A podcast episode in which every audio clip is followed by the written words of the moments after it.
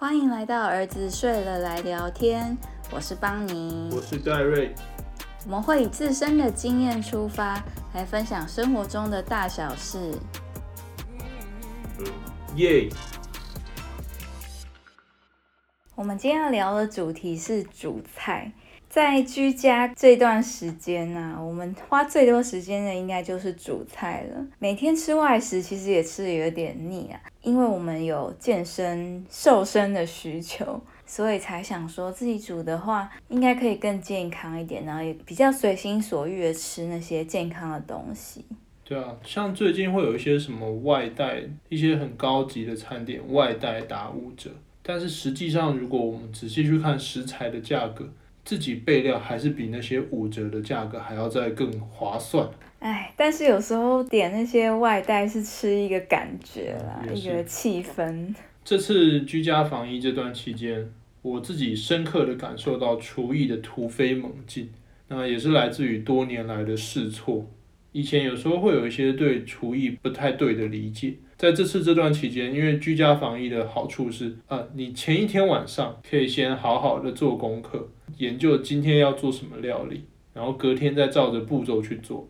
但平常如果是以前啊，上班日临时起意要煮菜的话，可能就顾不及那么顾不及那么多煮菜的一些诀窍。对我自己煮菜一直都是走比较随心所欲路线，就我食谱都看个大概。然后就开始做了，想说多少调整一些应该没问题吧，殊不知就是 常会出来一些很可怕的东西。没错，我我记得以前啊，有一次你煎排骨。你买了那个有骨头的排骨，熬汤用的那种。哎，熬汤要用排骨，对。然后他那时候就是食谱上似乎是说，就是在煮的过程，平底锅煎完之后得加水进去。刚从冷冻库拿出来的排骨上面都是冰块，我们可能就想说，那时候反正之后都要加水嘛，那我不如不要解冻，直接拿去热锅上煎。这样冰块不就变成水了吗？我并不是这样想，好不好？我是不知道你怎么想，但你直接把冰的冰块放到平底锅上去煎，最后整个房间都是雾，真的伸手看不到五指。我那时候的思考模式是这样，因为像我们一般会需要好好的解冻，都是希望它的肉质还是维持比较软嫩，所以才不会把直接冻的肉去把它加热。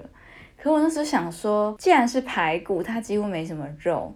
我们要只是它的骨头，就是熬汤可以有那个味道，所以我不需要去顾及它的肉质，我就赶快把这件事完成就好了。但是没想到冰块拿去煎，竟然是会冒一堆烟的。对，那我还记得那个墙上全部都是油，因为它一丢下去，那个那种爆破声，爆破声大到像是像放鞭炮，哇！煮完像是在房间内放了一大串那种。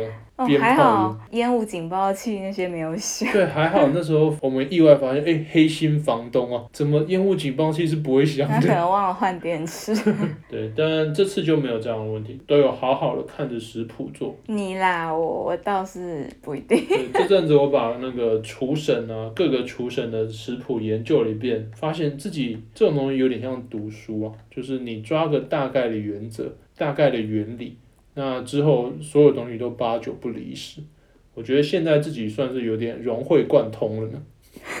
其实我也有发现，我觉得煮菜它也是有一个它的原理在，就是你可以用理科的那种思考模式去想它。比如说肉该怎么处理，它可能一开始需要腌啊，需要泡盐水。我们以前在很很想要减肥的时候，吃很多鸡胸。那那个时候鸡胸煮起来通常都蛮柴的。坊间就传了一个说法，就是说你你用盐水泡它就会变软，就煮起来比较不会那么柴。那我一开始看到这个说法是觉得啊，还有这种事？以渗透压这个东西来讲，总之就泡盐水应该会让肉里面的水跑出来才对。但是今年的我已经不一样了，我又做了更深刻的功课。发现诶，事情没这么单纯。总之，泡盐水是个对的选择。那总之，今年就是有备而来。现在敢开这一集 podcast 来大聊煮菜的心得。煮菜这阵子，我唯一遇到一个自己觉得比较大的瓶颈，是因为可能也当了一阵子的医生，所以会对一些食品安全比较疑虑。致癌这个东西是我我蛮在意。对啊，其实从很久以前我就想过这个问题。那时候都流传一个说法，就是健康的东西不好吃，那好吃的东西都不健康。像有人卤肉的那个卤汁，它是陈年不换。对。然后或者是像我其实很爱吃卤蛋嘛，爱吃铁蛋那种东西，那种就是长时间一直煮，反复的去煮。在我们是医学越学越多之后，反而成为我们煮菜的一个障碍。首先就是高温的加热会让食品相对比较容易致癌，那长时间的烹煮也会让致癌的东西变更多。那酱汁像我们有一些秘传的酱汁，那种好几年不换的那种，它虽然真的很好吃，可是它里面真的也非常的不健康。那我们自己煮菜就是在好吃之外，还得顾及健康。对啊，因为毕竟还是要给小孩吃嘛，然后我们也希望说他们能活得长长久久。对啊，自己也是。对，但是这样就发现，哎，有时候真的煮出来真的不够好吃啊。像比如说我们最近尝试的炸物，真的就不太妙。哦，其实我为什么会做的那么失败，就是因为我一直很希望用健康的角度去改良它的食谱。其实我不希望裹到那么多的面，并且裹厚之后也不希望撒那么多油，因为如果撒那么多油，那就直接去炸就好了。对，但是减少油量又发现，诶，有时候那个粉就是没办法变成那种漂亮的金黄色。对，而且我觉得口感还是有点不对，不管是用烤的还是用气炸的。因为我们都有点算是对科学有点执着的人，实际上发现你如果气炸温度很高。并且你的抽风没有开的很妥当的话，那其实对健康也不太好。对它最显著的应该就是可以减少七到八成的油的使用啊，但是其他当然也是有它的一些问题，就是高温没有办法避免，对吧？但是烹煮食物如果没有用高温，就很多东西没办法做，很多东西做起来会不够好吃，就是上色也不够漂亮。啊，说到上色，上色也是一个有时候你上色的过程。我看着它在变焦糖化，或者是变金黄色、变咖啡色，我就会觉得，嗯，它正在变不健康，但又很难避免这道步骤。所以我现在做的食谱，尽量不用，不会有太多需要上色、煎的酥脆、煎焦的那个这样的食谱在做。对，我觉得近期算是蛮成功的，应该是红酱系列，因为你是用食物的原料去做的。然后基本上就是都很单纯，没有加太多的调味，但是味道就非常浓郁。西式的食物相对的比较容易有这样的选择，透过橄榄油，就是像是番茄、罗勒之类，他们自己本身味道就很浓浓郁的一些食物来带出整个食物的味道。但是像是美式的一些牛排什么焦糖洋葱，哇，那种都是加好多奶油的。我跟你一起看那个 Gordon Ramsay 的节目，然后他做那个牛排是放一大块奶油，然后把它溶解之后一直浇在那个牛排上。而且他加那一块奶油前还先说加一小块奶油，他他理解那个很小，可是那个其实很多。然后他的法式炒蛋也是啊，他加了四块奶油进去吧，感觉会得一些心血管疾病。对，因为我们就很怕死，就觉得啊。那样做是真的蛮好吃的，可是算了，健康料理它还是有一些口味上的局限。健康料理很依赖食材本身的味道。对，我觉得我之所以厨艺一直没办法进步，就是我非常可以欣赏食物的原味。我觉得他们其实本来就是我不需要加太多东西就已经够好吃，然后我也可以一直重复的去吃这些东西，我不需要做太多的变化。当然，我出去吃，我会知道哪些是好吃不好吃。其他的时间就是日常，我可以吃的很基本。我对食物就相对的比较挑嘴。大家可能看网络上我自己剖的食物，好像蛮好吃的，但其实我自己通常都不太吃，我都会觉得不太满意。其实吃起来跟外面的也没有差多少。但就是，可是你很爱吃便利商店的那些我们觉得很不好吃的东西。对，这这是有原因的，因为我会想要理解它的食物为什么会失败。不知道这可不可以讲，但我觉得全家跟 Seven 全家的食物就相对的比较没那么好吃，就是微波完之后会变一大坨，然后我就会刻意去挑那类的饭。然后去想说为什么这个东西会变一大坨，到底怎么可以让它这么失败？那你有研究出个所以然吗？就是结合自己煮菜的经验推测出可能的原理。其实饭这个东西也是真的很很多学问在里面，就是能不能粒粒分明，要做到这件事其实蛮难。最开始做好的饭是好的，可是它可能冷冻，或者是它用了油啊，总之太太多可能的原因。只是就是我会吃一些大家觉得很公认很难吃的食物，是出于科学精神。是这样。如果对真真的，我真的吃的时候脑中都在想，这个东西怎么可以这么失败？到底哪一个环节出错？最近还有比较，因为我自己本身很喜欢创作，所以我也开始迷上用马铃薯做各种动物的形状来给小孩吃，就是像日本妈妈做便当那样。可是我一直觉得那种做出很漂亮的造型便当，应该不会好吃到什么程度吧？因为它的组成大部分都是饭啊，然后跟一些丸子什么，就是那种你不会觉得真的很澎湃的东西。嗯，我觉得是你你被自己想象力限制住。比如说，我们看了很多龙猫便当嘛，那它龙猫就是用海苔的饭来做，但实际上应该有别种选择，可能可以是很好吃的山药泥配一点黑麻油。我我不知道，我会觉得那个是还可以开发出来。然后大部分的人皮卡丘也都是用那种黄色的饭啊，可是实际上可以用蛋皮或者是切达起司做稍微橘一点的皮卡丘。那些便当可能就是做的时间拉更久，或者是菜单再更仔细设计的话，其实可以很好吃的。我是这么想的。哇，你说的应该已经是那种就有点像分子料理的概念，分子料理变得比较粗糙化的想法，跟我看到的那种比较基础的造型便当，可能已经是不同阶层。对，大大部分的日本妈妈造型便当，你仔细看。大都是用饭去做很多，还有火腿、热狗、热狗啊，然后香肠，然后火腿，火腿当做一大片的粉红色。对。可是实际上粉红色它可以透过，比如说你把小番茄打泥，它就是粉红色，它不会是红色的。总之我觉得有很多种可能性。但是你这个我想到了，是有保存上的问题。日本他们都是习惯吃冷便当，就是早上出门就带着。然后一直到中午才吃，然后其实你那种越生鲜的食材，然后越打泥是很容易腐败。对，所以目前都只有用马铃薯在泥。绿色的话就马铃薯配花椰菜打泥，然后假设未来有要蓝色的需求，就配个蓝绿藻丁这类。粉红色、红色就看看能不能用番茄做出来，黄色就配个蛋皮，白色就在上面铺片 mozzarella，拿去烤箱烤。都已经想好，现在就看要做哪一种卡通人物的便当。但我们小孩没在看卡通，我自己想做。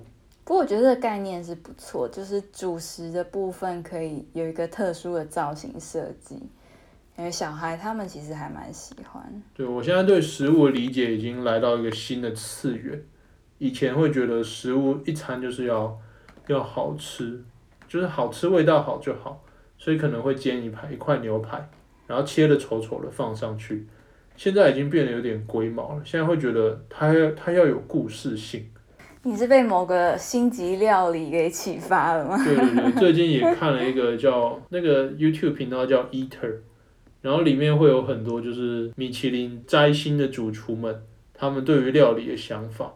然后有些人是觉得要一餐就会像吃到春夏秋冬一样，反正料理最重要就是要自己的想法，自己的理解。我目前还在开发这一块，这也是为什么这几天又突然开始出现大量失败放进垃圾桶的料理的原因，开始想要做诡异的突破。可是我觉得这样还是必要的啦，就是一个过程，要不然就是永远都煮那些差不多的味道而已。没错，就像你我，对，回想我们过去的主菜黑历史。你觉得最悲惨的是，除了刚刚说的那个喷发的排骨，你还有觉得哪一次比较悲惨？最悲惨的肯定是南枣核桃糕事件。你那时候超喜欢，其实我对南枣核桃糕没什么情感，但你超爱吃，因为那个是很珍贵的东西呀，它是逢年过节才吃得到的。对我来讲啊，对，可能因为我们家小时候是。就是很多很蛮多人会送礼的，所以我南枣核桃糕吃蛮多。我会我比较没那么重视它，但总之大一的时候帮你超爱南枣核桃糕，我们就骑车去买，然后发现哦，南枣核桃糕超贵，一袋那种一下子就吃完南枣核桃糕，我可以吃午餐，大概三百块，所以我们就兴起了，那不如自己做做看的念头。对，我记得那时候我们查了很多网络上的一些食谱分享，发现诶蛮简单的啊，就是买一些什么枣泥、啊，对对对，麦芽糖，然后核桃，这就这三个，我记得就这三个，然后全部炒一炒就好了吧？对，所以我们就去迪化街买，但因为我们没有锅子，所以我们去家乐福买了一个九百块的锅子。那时候是精挑细选，因为锅子好像也蛮贵的，就对那时候的我们来讲，挑了一个我们觉得 CP 值看起来很高的锅子。那总之就是我们买完买完那个锅子之后，就去迪化街就开始做，可是我们不太会控制火候。所以最后就是麦芽糖全部粘在锅底，对我那时候觉得应该是被食谱阴了，我觉得应该要隔水加热。哦，你这么一讲，我也觉得有可能。我现在在看有些食谱真的写的没有很负责任，他自己应该也不是那样做的。举烧烤牛肉为例好了，就是我会看到网络上有一些食谱，一看就知道那样做一定不好吃，拍照出来就是就是熟的牛肉，你看不出来好不好吃，但肯定是很糟的。对，那网络上食谱这个东西啊，那个火候都会受到很多因素影响。首先就是你锅子导热程度，你的，炉子火力到底多强，所以它很需要灵机应变。但我们那个时候就是照着上面的数字去照表操课，所以十分钟之后要准备把那个里面的东西搅一搅时，铲子一戳，噗，铲子超硬，想说怎么回事？枣泥又是黑色的，一戳才发现原来底下都已经焦了。大家可以想象，就像那个石锅拌饭，下面有大概两公分厚的锅巴，麦芽糖锅巴。对，我还记得那一次收场，就是我们两个抱着那个平底锅，然后把上面仅存还完好的那个 南枣核桃糕挖起来吃，然后吃到很想吐，再也不想吃了。对，就吃吃到再痛恨南枣核桃糕。那那哇，那一餐也花了我们一千多。对，我还记得那时候你说要把锅子丢掉的时候，我超难过。对，但那个真的没办法，那个锅子真的洗不掉，厚度直接暴增两公分的锅子，然后而且也没办法导热。但那就是第一次我们的下厨啊，第二次也蛮惨。第二次是什么？第二次。是你自己做那个紫米饭团，那那个饭团很糊。有一次我骑脚踏车去再帮你，然后他就拿了一颗饭团给我，说他是在宿舍自己做的小鱼干饭团，然后里面就有小鱼干跟花生。可是那个饭团吃起来像稀饭，吃进去就我那时候一直告诉自己这是热量，这是热量，就是这可以让我省下三十块钱之类。虽然我煮的东西被你说的好像很难吃，可是小孩都还蛮买单的，他们几乎都会吃我弄的东西。小孩子对食物买不买单，主要是看一个情绪。就算是紫菜蛋花汤，你让他自己把紫菜丢进去，他就会觉得哦，这道菜是我做的。像上次我们小孩就这样，他其实有点偏食，对，然后我们就让他自己把面条丢进去，他就一直吃，一直吃，就那个面条没什么味道，就只是水煮完的面条，他就觉得我自己做的面最好吃。所以这边也来跟大家分享一下，我们怎么让小孩子把食物吃进去。前面的面条不算是个很好的例子，因为我们希望小孩子摄取的蛋白质和纤维质、蔬菜类多一点。诀窍就是精神鼓励法，就是你想要他吃什么，然后你就用威胁利诱各种方式，再不行就是搭配他喜欢吃的食。像我们家出场最容易成功的第一个就是海苔，海苔对，第二个就是葡萄干或者是蔓越莓干，这两个东西只要出马，大概是没有什么不吃的东西。对，就是用那些东西去配蛋白质，因为我们蛋白质都给鸡胸肉之类的。对啊，鱼肉那种比较没有味道，比较清淡一点。我觉得葡萄干是真的蛮厉害的，葡萄干配鸡胸，它也是吃的津津有味。对，蔬菜类的话，我们目前用一个自己觉得蛮方便的方法，就是打成汁。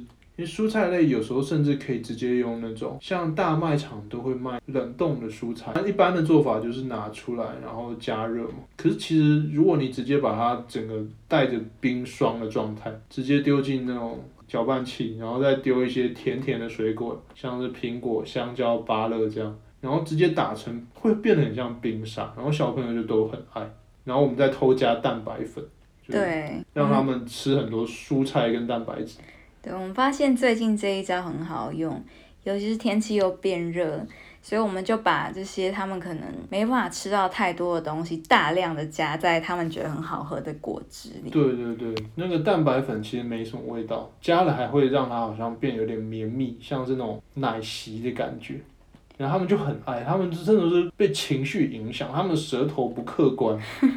对，但是我觉得还是要稍微健康宣导一下，蔬果汁是没有办法取代一般的蔬菜，所以我觉得平常可能还是要鼓励他们吃圆形的蔬菜啦。最近有些比较成功的方法是跟像是意大利面对，啊，大锅炒放对藏在他们看不出来的地方。对，或者是肉类那种，就是比较混合型的状态，他们就可以吃很多。前面提到说让他们参与之外，参与做菜的过程，就是让他们自己像夹汉堡那样，让他们有一种自己在选择食物的感觉，也对于乖乖饮食有很大的帮助。像我们最近帮你做了很皱的馒头，那只要把那个馒头切开，叫他们自己挑自己想要加进去的食物。虽然说你给他的选择像是起司、番茄、肉片，那些都是提供给他的选择，并不是他自己选择。但当当他自己把这些东西组合起来时，他会有一种错觉，这是我的作品，我做的好好吃。总之，他们很好骗。就是很有用的，还有一个就是鼓励法，就是我们小时候其实就经历过同样的招式，就我跟我哥都很能吃各种生菜，而且我们只需要很少的酱料就可以吃很多。那其实这完全复制在我们两个小孩身上，你不觉得他们非常的爱吃小黄瓜吗？因为他们是可以一整根直接吃，他们连红萝卜都可以一整根生吃，我第一次看到时吓到，还还有这种人。对，但是其实这个是跟我跟我哥是发生一样的事情，就是我妈她非常的会鼓励这种，就是不知道为什么你就是能被她的语言控制，我有有感觉，他就是会跟我们那种吃蔬菜吃的很饱的小孩说，哇，你肚子吃蔬菜吃的好漂亮，然后小孩就会觉得，哎，往下看自己微凸的肚子，觉得自己肚子好像蛮大蛮帅。对，而且就是像那种原本可能觉得还好，就是小黄瓜嘛，普通这样，但是被鼓励之后，好像完成一件多么不得了的事情，就吃一根小黄瓜就可以被称赞很久，渐渐的就两个人开始抢小黄瓜。嗯，现在也是啊。我现在有时候会削红萝卜，那我削红萝卜是希望做成我自己理想中的红萝卜脆片，像外面卖那种烤蔬菜一样。啊没有在边削的时候呢，他们两个在旁边偷吃，越削越少的感觉。我觉得这点还不错，就是省去我们很多烦恼了。对，就有时候我们大人自己在吃食物的时候，可能会不小心带给他们一些不好的对食物的理解。你呀、你呀、比如说一吃红萝卜说啊，红萝卜这个东西真的还是有一种红萝卜味啊，表达出这个对食物的不尊重之后，小孩就会有样学样。对但是因为帮你的家人们都都特别会赞赏蔬菜，对，我们这个方面抓得很严。对，所以就是小孩子就做的蛮好。但我自己已经走上另外一条截然不同的路，我已经走向料理创作了，不再只是单纯的煮菜下厨。我真的是这么看待自己的每一道菜。那你觉得你的厨艺是在什么时候有大幅的进展？你研究生酮饮食那段期间，呃，邦尼大概在四年前吧，吃过一段子生酮饮食，因为要达到生酮饮食那样的饮食条件，外食基本上做不到，所以我们我就只好开始自己下厨。那自己下厨一开始真的蛮难吃的，并且有一个很大的不同是，以前还没出社会那么久，那时候厨具比较差，以前不知道厨具这个东西多重要，现在发现好的厨具差很多。烤箱的大小、火力稳定度这种，对每一道菜的成果都举足轻重。对，但也就是那那阵子，因为做了太多失败的料理，那阵子开始有在看，有在学习，断断续续的做。每一阵子都会稍微去逛一下 Costco，那有时候就看到像那个球芽甘蓝这种当季出现的食品，看到时就觉得好有趣哦，就买来做做看。所以在一次次的，真的是一次次的失败中进步。整体下来，我觉得我下厨的年资应该也差不多七八年有了，而且我又不是那种普通的下厨的人，就我平常讲话大部分都蛮谦虚的，但我对下厨真的是比较狂热一点，我会蛮追求一些龟毛的点。它不好吃是，如果是我自己做的，我真的一口都吃不下去。你上次不是把一整一整份牛蒡倒掉？反正你就在拯救小农的网站上买了一堆蔬菜嘛，一些我自己没有料理过的瓜。然后我就在网络上看这些瓜有什么做法，可以把它做的起码能吃。发现好像只有金沙这一途。准备做金沙丝瓜的前一刻，我看了肉骨茶汤的那个 YouTube，所以最后它变成肉骨茶丝瓜。但咸蛋已经买，所以我就想，那我拿咸蛋来做其他的料理。那现在比较便宜的食材就是牛蒡，食材价格差异很大。我现在现在高丽菜很贵，但牛蒡我自己觉得意外的便宜。所以我就想说，来来做金沙牛蒡，哎，之后发现大失败，牛蒡真的氧化的太快，整坨是黑的，看起来完全不像金沙。我就吃了一口，发现哇，连吃起来都很糟啊！为什么是口感很硬吗？臭臭的。我就是用麻油，然后牛蒡、咸蛋。我我想，其实金沙类的料理啊，他们之所以前面都会有一个炸的步骤，可能有它的必要性。但我们家从来没在炸食物的，所以目前目前我还没有做出真的很成功的金我自己满意的金沙料理。我觉得今天差不多可以来做一个总结。我们今天有提到哪些点？第一个是要怎么让小孩吃他们该吃的青菜跟蛋白质，搭配他喜欢的食物，精神鼓励法以及大绝招。就是用蛋白粉、蔬菜全部丢进果汁机，这样做成好喝的蔬菜汁。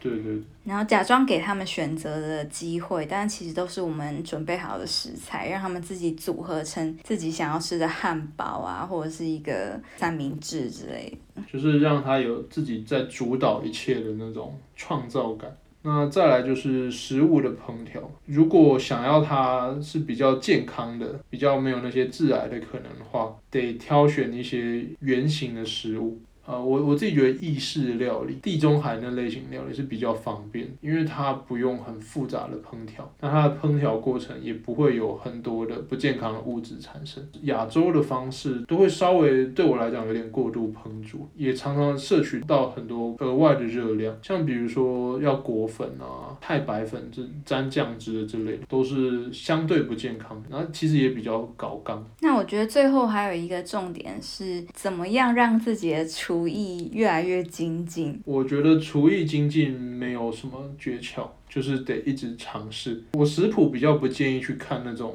文字型的食谱，比如说他写说放进烤箱十分钟，然后上下火，你不知道它跟烤箱上下火的距离到底多大，它的烤箱到底多大，所以我比较推荐影音型的。文字型的当然有一些那种很简单的菜当然可以。但如果它是一道需要很多步骤的料理的话，最好还是去上网看别人的做的步骤，多尝试，并且要追求完美。像我就是太可以将就于自己的主菜，对，不能觉得说，哎，这食物好像可以吃，就就把它吃掉。这个煮菜如逆水行舟，如果没有不进不进的话，就会像帮你一样。我真的觉得你你好像竟然还在继续退步，还好啦，可以吃就好了。我再去外面买好吃的东西就。之后可以来讲这阵子防疫期间吃到了好吃的外带店，外带食物多亏这次疫情，好多都让我们变成买得下去的价格。之后下一集来讨论这个好。好啊，那这集差不多到这里，大家拜拜。拜拜。如果你喜欢这个节目，欢迎到我们的 Apple Podcast 打新评分，给我们一些鼓励，或到我们的 Facebook、Instagram 跟我们聊聊天哦。